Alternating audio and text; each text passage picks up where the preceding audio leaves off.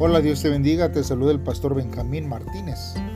Hoy martes 31, hermanos de octubre, vamos a estar meditando en Efesios capítulo 6, del versículo 18 al 24. Como título este devocional lleva Orando en el Espíritu Santo.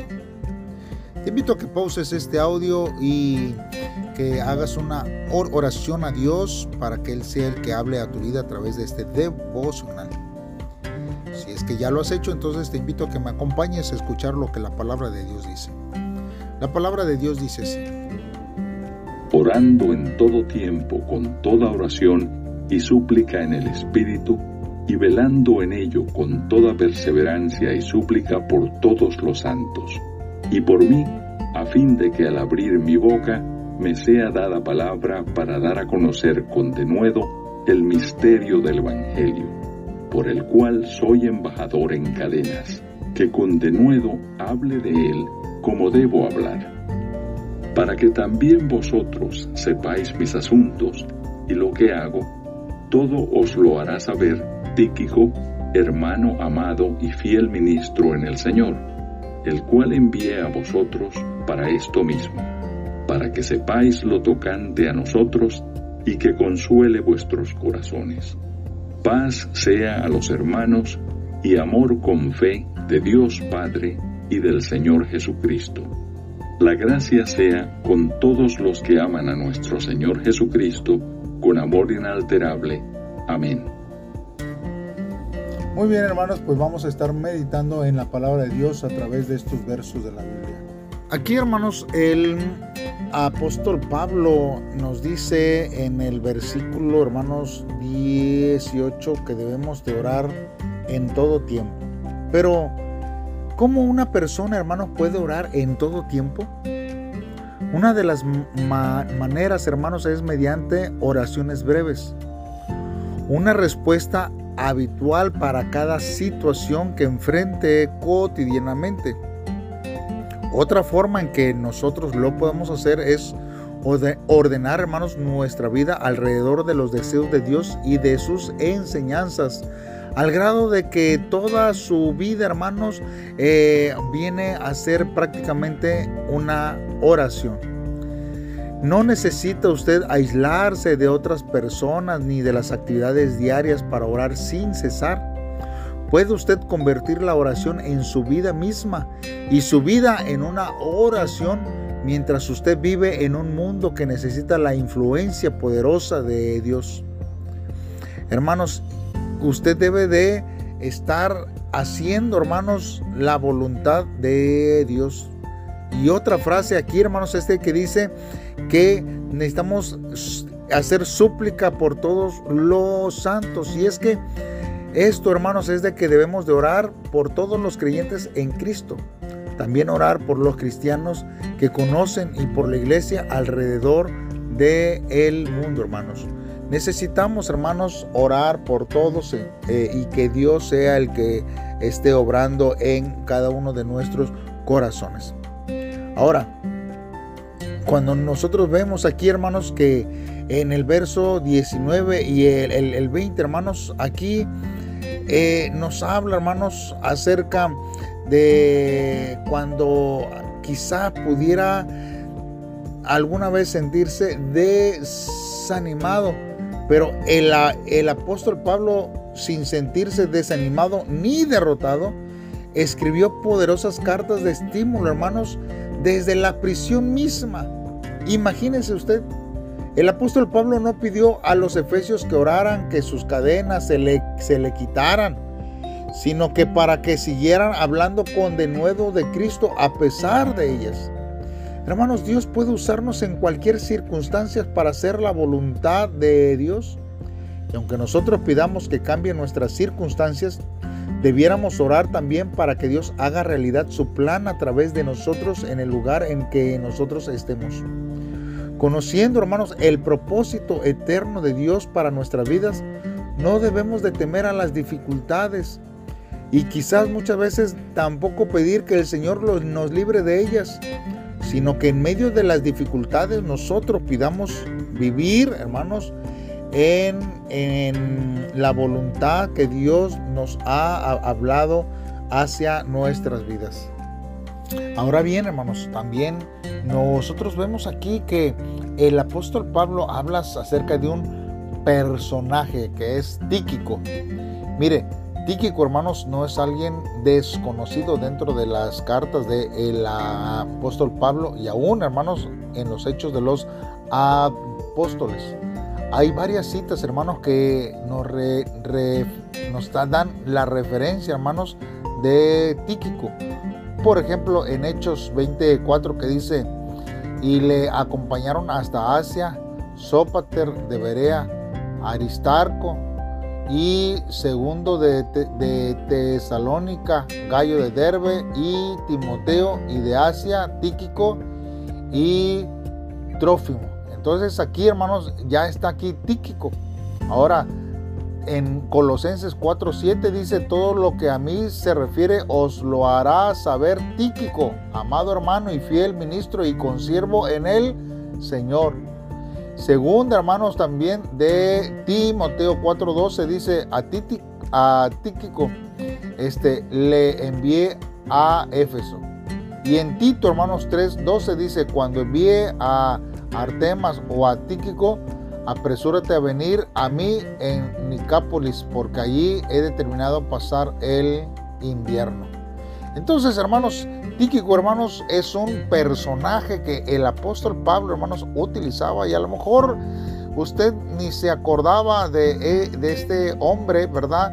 Mas, sin embargo, hermanos, hay, referencias, hermanos, que, nos abran a acerca de él, hermanos. Usted, hermanos, aunque pareciera que es imperceptible en lo que usted hace, hermanos, usted sigue haciendo la voluntad de Dios en todo tiempo. Ahora, ya hermanos, refiriéndonos, hermanos, a, a la culminación y a las salutaciones, hermanos, finales que el apóstol Pablo, nosotros nos damos cuenta que esta carta se escribió primero a la iglesia en Éfeso, pero también, hermanos, sirvió como circular entre otras iglesias. En esta carta, hermanos, el apóstol Pablo destaca la supremacía de Cristo. Él informa, hermanos, acerca de la naturaleza de la iglesia, así también de la manera en que los miembros de la iglesia deben vivir y subraya la unidad de todos los, los creyentes. Habla de hombres, mujeres, padres, hijos, amos, esclavos y más allá del, sexo, hermanos, nacionalidad o rango social. El hogar y la iglesia son lugares difíciles para llevar una vida cristiana porque nuestro verdadero yo se manifiesta ante los que nos conocen bien. La relación cercana entre personas imperfectas puede conducir a problemas o incrementar la fe y la dependencia profunda en Dios. Podemos nosotros edificar la unidad en la iglesia mediante una sumisión y voluntaria al liderazgo, hermanos de Cristo, y un servicio humilde a los demás. Si usted ha decidido servir a Cristo, debe de usted vivir y actuar como Cristo. Por eso, hermanos, usted necesita vivir conforme a la voluntad de Dios en todo tiempo. Porque la vida que Dios nos prometió, hermanos, es mucho más asombrosa y tiene un valor eterno más alto, hermanos, de lo que nosotros podemos imaginar. Buscar la promesa es, a fin de cuentas, hermanos, buscar la voluntad de Dios en nuestra vida, buscar su reino y su gloria. Nosotros, hermanos, sin embargo, Conseguimos esta promesa cuando cambiamos el rumbo de nuestra vida hacia el Señor y vivimos dentro de su plan. Supongamos que es como el hijo del dueño de un conglomerado, hermanos. En ese caso, su padre no tendrá grandes planes para este joven. Por el contrario, si el hijo comparte la visión de su padre y da la vida por este sueño, seguramente contaría con grandes promesas y apoyo incondicional. Lo mismo sucede con la oración, hermanos. Debemos orar por la visión, hermanos, de Dios. Si a pesar de creer en que, Jesús, hermanos, nosotros vivimos pensando que nuestra vida nos pertenece, y avanzamos hacia nuestros sueños, será difícil encontrar la promesa de Dios en nuestra vida. Pero si oramos pensando en su visión, podemos ser utilizados de maneras más impresionantes de lo que nosotros podemos imaginar. Allí descubriremos, hermanos, la regla de la promesa. Y cuando recordemos esta, oraremos por la gloria de Dios y no por nosotros. Nos aferraremos a su promesa y oraremos para que se haga su voluntad en la tierra. Así Dios cumple con sus sueños y su reino y por medio de nuestra oración, hermanos, esto podrá hacerse claramente sobre nuestra vida. Por eso, hermanos, nosotros debemos siempre buscar la promesa de Dios y orar para que Dios haga su voluntad en nuestra vida y no nosotros meter a Dios en nuestros planes sino que nosotros meternos en los planes de Dios y podamos vivir conforme a su voluntad. Por eso, hermanos, en este devocional debemos de reflexionar por lo menos en dos cosas. Al preguntarnos primero, hermanos, ¿a quién puedo pedir oración antes de predicar el Evangelio a otros? Eh, hermanos, nosotros necesitamos, hermanos, que otros puedan estar orando por nosotros. Si nosotros no tenemos una cobertura, hermanos, nosotros no vamos a poder hacer claramente la voluntad de Dios sobre nuestra vida. Si Dios lo está llamando a predicar, si Dios lo está llamando a vivir conforme a las promesas de Dios, usted, hermano, debe de pedirle a Dios que Él sea el que obre en su vida en todo tiempo. No se despeje de lo que Dios quiere hacer en su vida. Y hermanos, la segunda pregunta que nosotros tenemos que hacernos para meditar en este devocional es cómo me, me describiría Dios y mis hermanos en la fe como siervos del Señor. ¿Cuál es el concepto que los hermanos eh, de su iglesia le describirían a usted?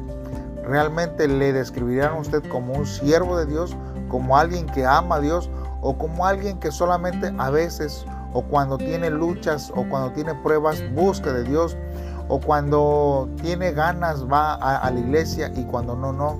Hay veces que ya nosotros podemos catal, categorizar, hermanos, a cada uno por las acciones mismas. Y qué triste, hermanos, es que nos puedan catalogar como eh, personas este, inconstantes y mucho menos, ¿verdad? Que nos digan, ah, pues es que siempre dice algo y nunca lo hace. Qué tremendo es eso. Dios nos ayude para poder vivir conforme a la voluntad de Dios. Dios te bendiga y nos estamos escuchando mañana. Ah, pero antes vamos a hacer una oración a Dios para que Dios sea el que obre en nuestras vidas. Padre, en esta hora estamos delante de ti, Señor, porque tú eres el único Señor que nos oye, Señor. Oramos, Señor, porque quizás las fuerzas, Señor, eh, se nos están yendo, Señor, para hacer por nosotros mismos, Señor, las cosas. Y te pido, Señor, que tú, Señor, nos cubras con tu poder. Padre, ayúdanos a ser soldados valientes de oración. Ayúdanos a ser mensajeros del Evangelio que confía en tu fidelidad hacia tu pueblo escogido. Oh Dios, ayúdanos a vivir conforme a tu voluntad en este tiempo. Gracias, porque yo sé que tú tienes el control de nuestra vida y tú sabes, Señor, lo que necesitamos. En el nombre de Cristo Jesús te lo pedimos. Amén. Muy bien, hermanos, ahora sí, nos vemos mañana en un devocional más. Es un nuevo mes y vamos a estar, hermanos, continuando con el libro de Proverbios, unos capítulos más y también vamos a estar meditando en este mes en el libro de Sofonías. Dios te bendiga, saludos y bendiciones.